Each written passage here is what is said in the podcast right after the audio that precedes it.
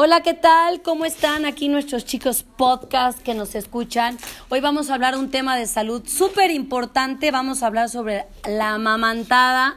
Tenemos aquí a muchas mamis. Tenemos a Carla, a Cari, a Jessie, Lucy, Tere, Anita y Fer y Della. Todas ellas nos van a hablar sobre amamantar. Varias de ellas, la mayoría amamanta. Y las que no, ¿por qué decidieron no amamantar? Ahí les van con las preguntas que vamos a hacer el día de hoy. Este, si son falsas o son realidades. Ok, empezamos con la primera pregunta. A ver, mi Tere, ¿tomar medicinas es peligroso durante la amamantada? ¿Se puede tomar medicamentos o no? Sí se puede, la mayoría de los, de los medicamentos son compatibles con la lactancia, pero es importante revisarlos. Hay una página que se llama www.elactancia.org y ahí puedes checar la compatibilidad. Es una página súper segura en donde sin riesgos puedes verificar que tu medicamento sea compatible y en, dado caso de que no sea compatible hay algunas sugerencias. Entonces, sí se puede tomar medicamentos mientras estás amamantando, solo los compatibles. Sí. Ok, ahí está. Entonces es falso la primera pregunta. A ver, mi Jessie. Dime esta porque me da tanta risa. En nuestra época nuestras mamás nos daban atole y quién sabe cuánta cosa. A ver, ¿beber atole o tomar leche hace que se produzca más leche? No, no, la verdad sí hay un chorro de como sugerencias de la abuela, de la suegra, de la tía, pero la verdad es que no, no, no es el hecho de que consumas algo para que, para que te produzcas más leche, simplemente la misma este, pegarse al bebé es lo que te, es la única yo creo este, que te puede ayudar como para más producción de leche. Ahí está, entonces es otra falsa. Híjole, de verdad que lo siento, mamis, pero eso del atole solo hace engordar a la mamá. ok, hay un pecho más grande que otro y dicen las mamás que tiene más producción de leche por ser más grande. ¿Eso es verdad, Lucy? No, no, aunque casi todas las mujeres tenemos eh, un pecho más grande que el otro, la verdad es que no, sale la misma leche en cualquiera de los dos y lo pruebas cuando te extraes la leche. Yo lo comprobé, yo lo quería comprobar y me extraje leche y efectivamente, o sea, salió bastante de las dos, ¿no? Entonces es un mito. Ahí está, otra mentira. Vámonos aquí con la señorita Cari. El éxito de la lactancia, eh, ¿cuál es, mi Cari? Mm, bueno, yo creo este que es el contacto piel a piel cuando nace bebé y híjole, puedes estar comprometida con tu bebé y, tú aguantar.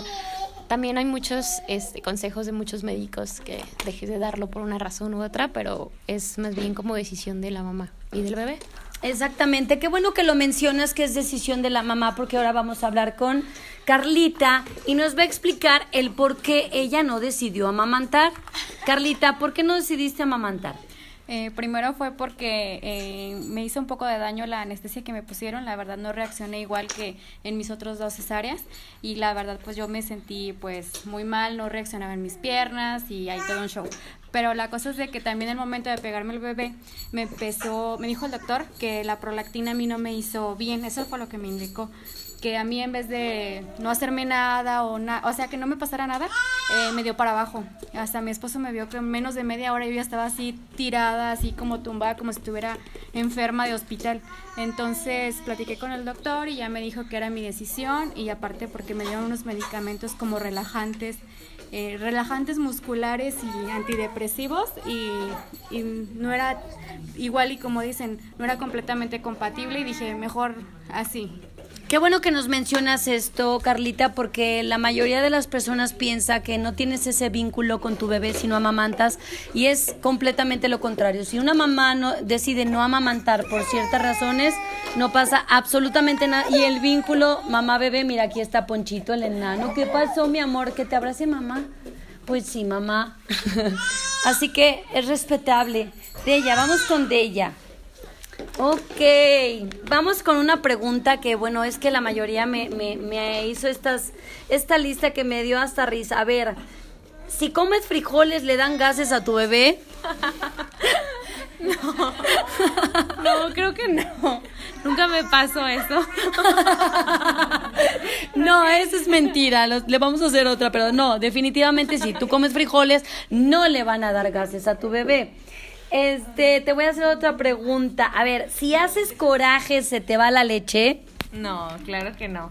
Creo que sí es cierto que debes estar tranquila y sin estrés para tener una lactancia aún más exitosa, pero digo, todos nos enojamos todos los días, pasamos alguno que otro coraje y, y la leche sigue, como dijeron hace rato. Pegarte a tu bebé es lo que hace que se produzca más leche.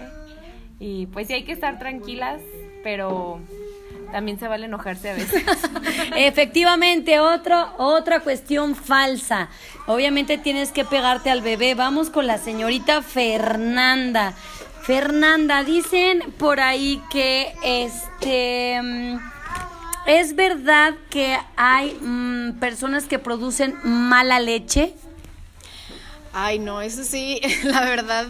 O sea, no en sé de escasez, dónde- en escasez. Ah, ok, ok. Pues no creo, cada quien es distinto y hay mamás que luego escuchas que no, que me sale así como que casi que de ver al bebé y sí al principio puede ser, hay unas que no lo producen así tan como tan fuerte, tal vez puede ser, pero creo que todas producimos y bien, es simplemente cada organismo y el bebé si está bien, si está a gusto, pues creo que ese es el indicativo más certero. Entonces todas producen la leche que el bebé eh, extrae. O sea, tú mientras más agua bebas y más te pegues al bebé es la producción de leche que vas a generar. Vámonos con Anita. A ver, los bebés amamantados dicen que no duermen bien en la noche. ¿Es real? El mío sí. Según yo he escuchado que no es tanto por el, mam- al amamantar, sino que se puede hacer como una costumbre en el bebé dormir pegado. Entonces si lo despegas, pues es como que, "Ah, ¿dónde quedó? ¿Dónde quedó? Ya, ok. Esa es una de las razones y otra de las razones es porque el bebé a veces le da sed en la noche y él está buscando a su mamá o solo quiere estar cerca de mamá. Le da un poquito de quietud en este rollo. Muchas gracias, Anita. Ok, a ver, mi Tere, ¿la baja producción de leche se hereda? No, claro que no. Hay muy pocos casos de mamás que tienen muy poca glándula mamaria. Ahí sí es donde se tiene que checar con un especialista, asesorarse con alguien especialista en el tema. Pero en realidad la mayoría de las mujeres podemos producir buena leche y es igual la demanda, igual la producción. Entonces, entre más te pida tu bebé, entre más te extraigas, más leche vas a tener. Entonces, otra falsa, Dios mío de mi vida. Vámonos aquí con Jessie. Dar pecho a demanda genera que el niño, el bebé se haga dependiente y, y que tengas trastornos en pareja. Este, digo, bueno, dar pecho a demanda, como alguien comentaba, es un compromiso. Este, que bueno, que quien decidimos dar pecho, pues, pues sí tienes que estar en, enfocada en cuando el bebé lo necesita. Pero no necesariamente produce una, una afectación con tu pareja o este, simplemente pues creo que que como lo dije es un compromiso y el papá también tiene que estar consciente de esa situación y pues yo creo que más bien es un trabajo en equipo.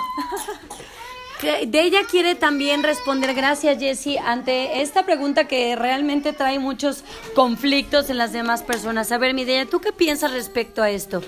Sí, yo quería comentar ahí algo. Digo, sé que hay muchas mamás que están ellas solitas y lo hacen y las admiro muchísimo. Pero yo sí quería hacer como un reconocimiento a mi esposo porque, o sea, lo digo a todo mundo. Si no fuera por él, yo no hubiera logrado hacer mi lactancia. Y sí, como dijo Jessie, es un trabajo en equipo. Si mamá se siente apoyada, todo sale bien. Sí, yo creo que el trabajo siempre es en equipo.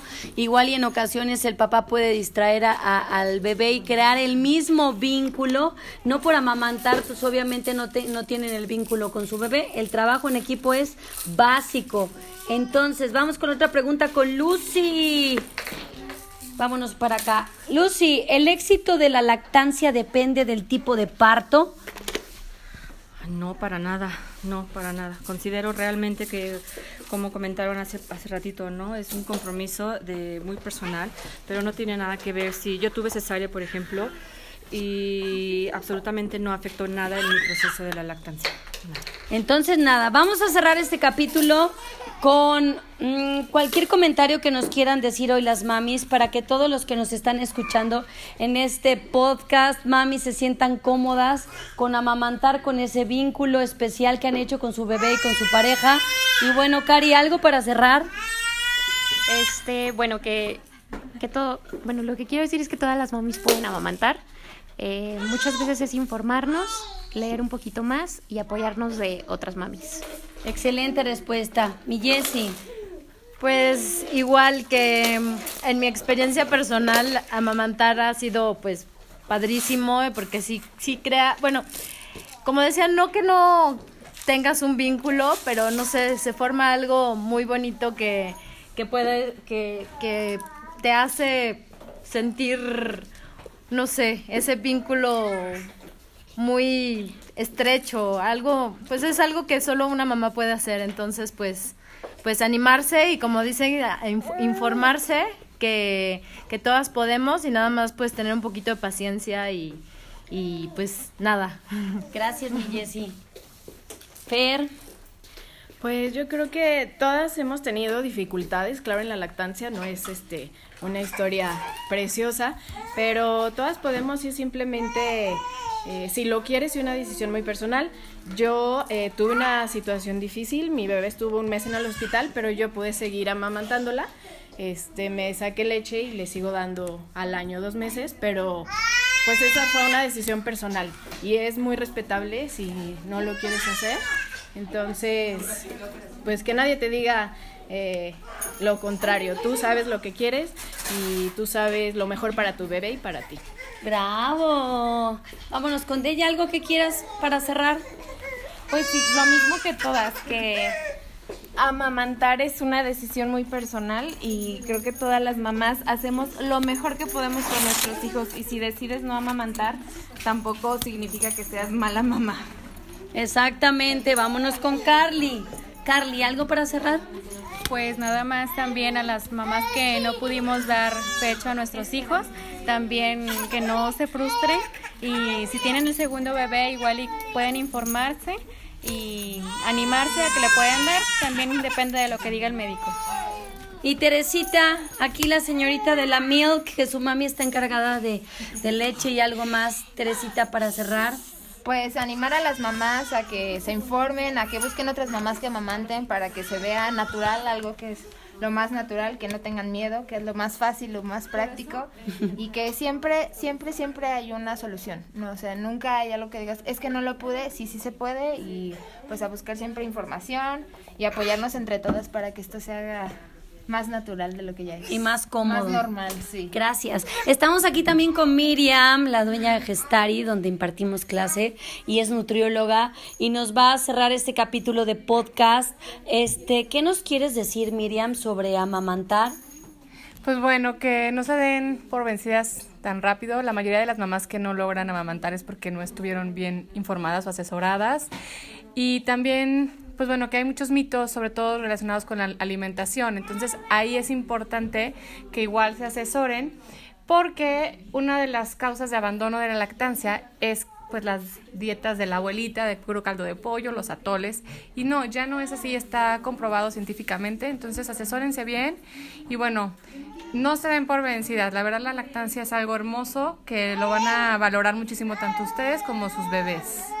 ¿Alguna página que nos recomiendes, Tere, para que ingresen la de tu mami, para que puedan tener, si alguien tiene preguntas o quieran hablar directamente con ella? Ah, claro, este, mi mamá es Tere Ortega, eh, les puedo pasar su celular que es 449-108-4481. De hecho, ahorita está en Panamá en un congreso internacional y bueno, tal vez no les contesté, pero de seguro en la noche se pone en contacto por WhatsApp y también está su centro de educación perinatal que es arte materno. Ahí con mucho gusto hay diferentes servicios, el servicio de dula, cesárea en lactancia, eh, cursos de educación perinatal, terapia en recuperación de placenta Y pues para lo que se les ofrezca, ahí estamos con mucho gusto. Nótese que estamos en vivo acá con los enanos. Y aquí en el aspecto de nutrición, con Miriam, que nos diga, por favor, su teléfono y su alguna página donde la podemos contactar para que nos ayude a tener una mejor alimentación. Claro que sí, estoy en Gestari, estamos ubicados en Sierra de la Canela número 205, local C. Nos pueden encontrar en redes sociales, en Facebook como Gestari y en Instagram como gestari.ags. Y bueno, ahí se enterarán de todos los cursos, talleres y demás que tenemos. En cuanto a consultas de nutrición, igual pueden agendar por medio de eh, las páginas o al 200-6972. Bueno, pues bueno, cerramos este capítulo, otro más de podcast sobre salud, sobre bienestar, sobre las mamis, sobre mitos, sobre cosas verdaderas de, en cuanto a la lactancia. Entonces ya les, ya les dijimos sobre los medicamentos, sobre los atoles, sobre la mala alimentación que a veces no, nos dan por, por producir más leche que es irreal. Acérquese a nosotros, estamos aquí en Arlet-Anaya en YouTube, también me pueden encontrar y obviamente en mi Facebook como Ave Fénix. Muchas gracias por sintonizarnos, gracias por escuchar este podcast y chichis al aire, niñas. ¡Uh!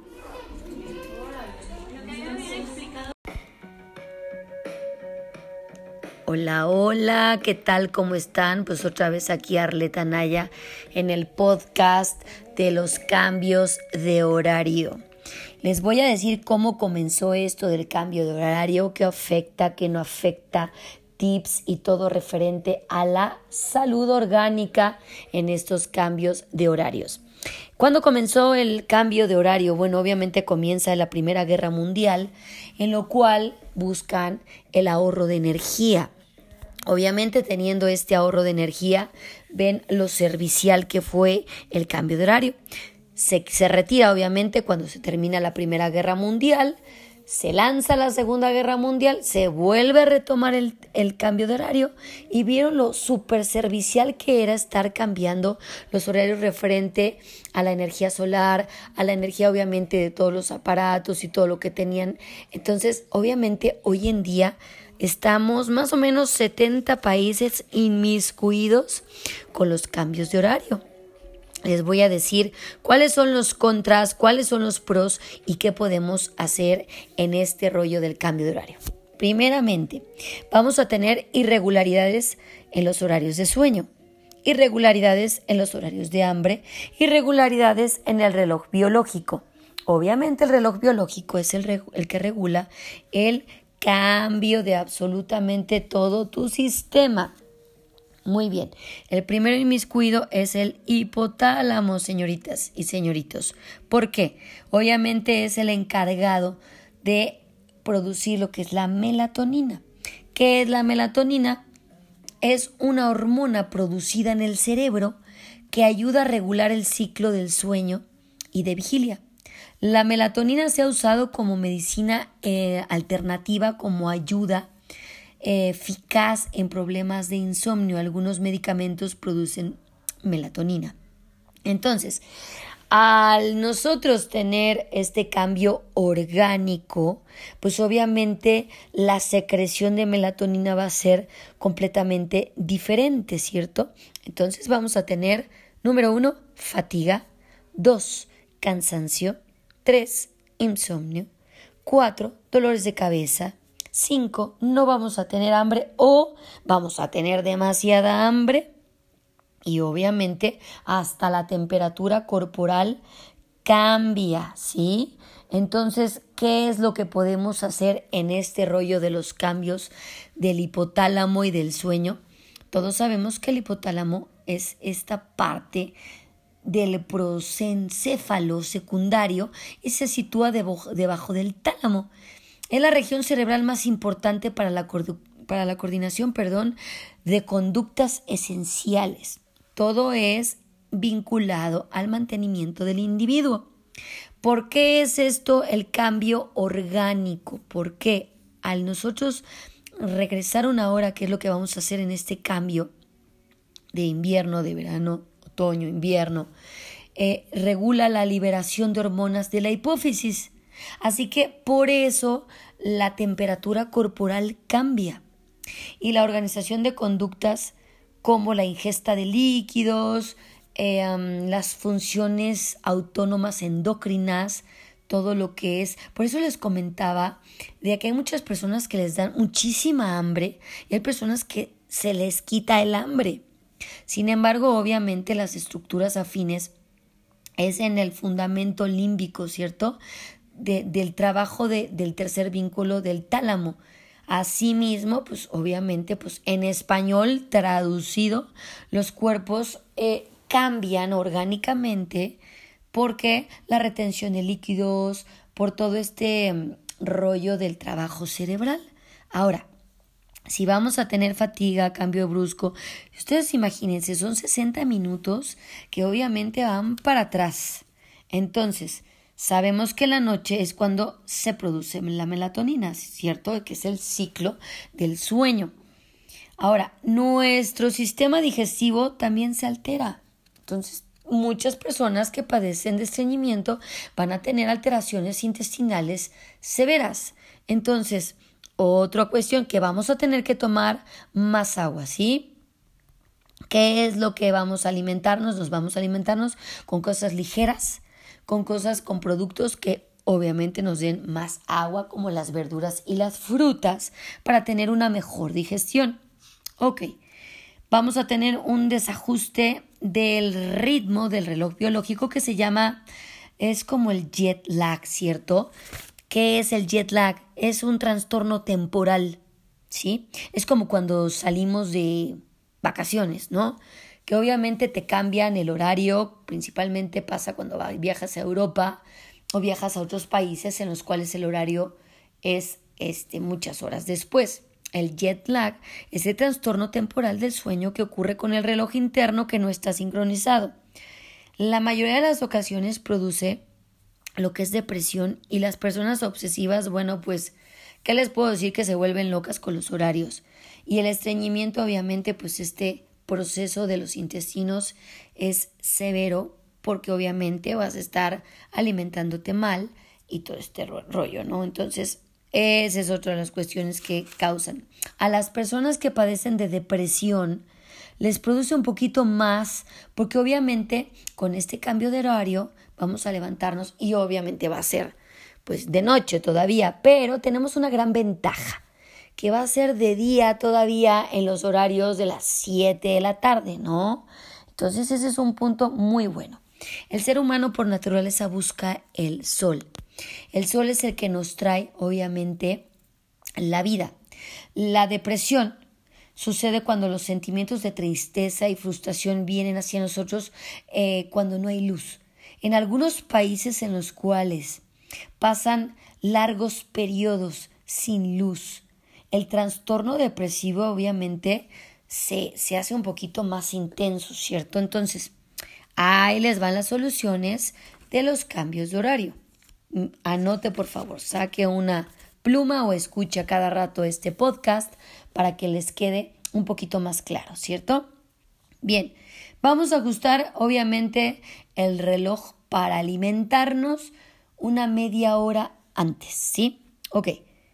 Ahora la tecnología nos, nos pone al tanto, al pendiente de los horarios eh, eh, casi siempre instantáneamente. Entonces, por eso no vamos a batallar. Es una gran ventaja que nosotros no vamos a hacer físicamente el cambio de horario, sino que tu iPod, tu iPad, tus celulares, tu, todos los dispositivos se van a cambiar.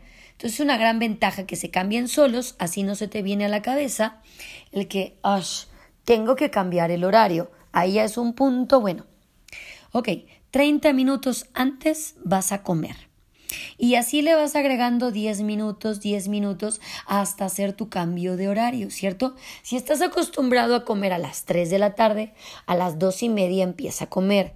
Al día siguiente le agregas 3 minutos, perdón, 10 minutos y esos 10 minutos se van a convertir a las 2.40 y al otro día 2.50 y al otro día 3 de la tarde. Así que si tu horario de comer es a las 3, vas cambiando media hora de 10 en 10 hasta que se convierta las 3 de la tarde.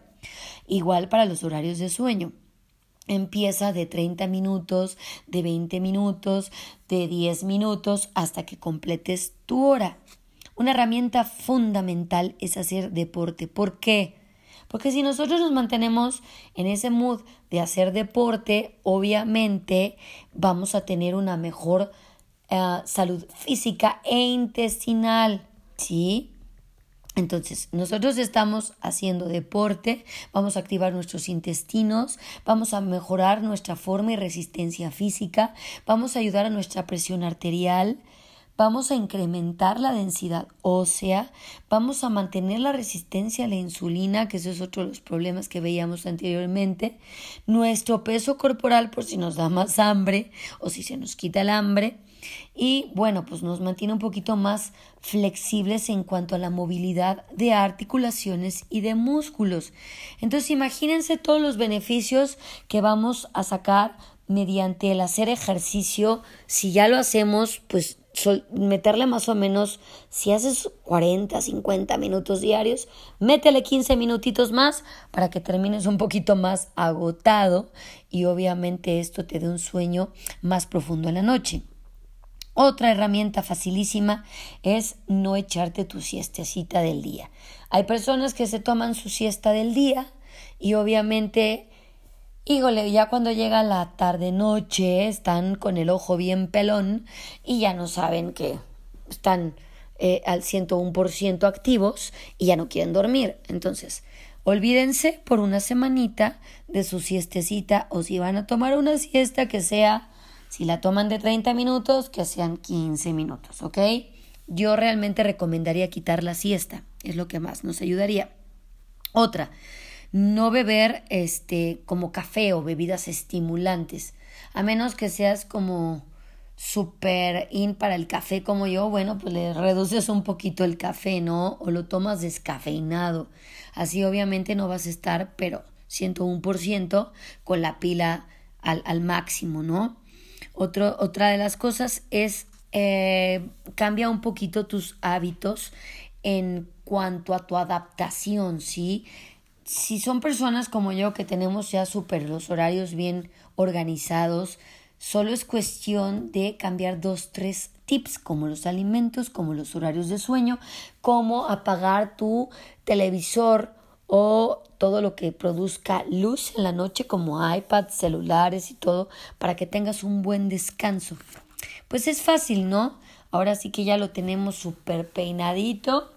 Y bueno, pues referente a todo este cambio de horario, la mejor actitud, obviamente es algo que ya está implantado y todo para mejorar, obviamente, nuestro, nuestra luz y nuestra energía. Todo es con buena actitud y con buena actitud obviamente uno lo toma de la mejor manera. Entonces disfrutemos el cambio de horario y nos vemos muy pronto con otro trabajo en el podcast sobre salud. Les mando un beso y hasta pronto. Nos vemos, nos vemos en YouTube también como Arlet-Anaya. Les mando un beso. Bye bye. Hasta pronto.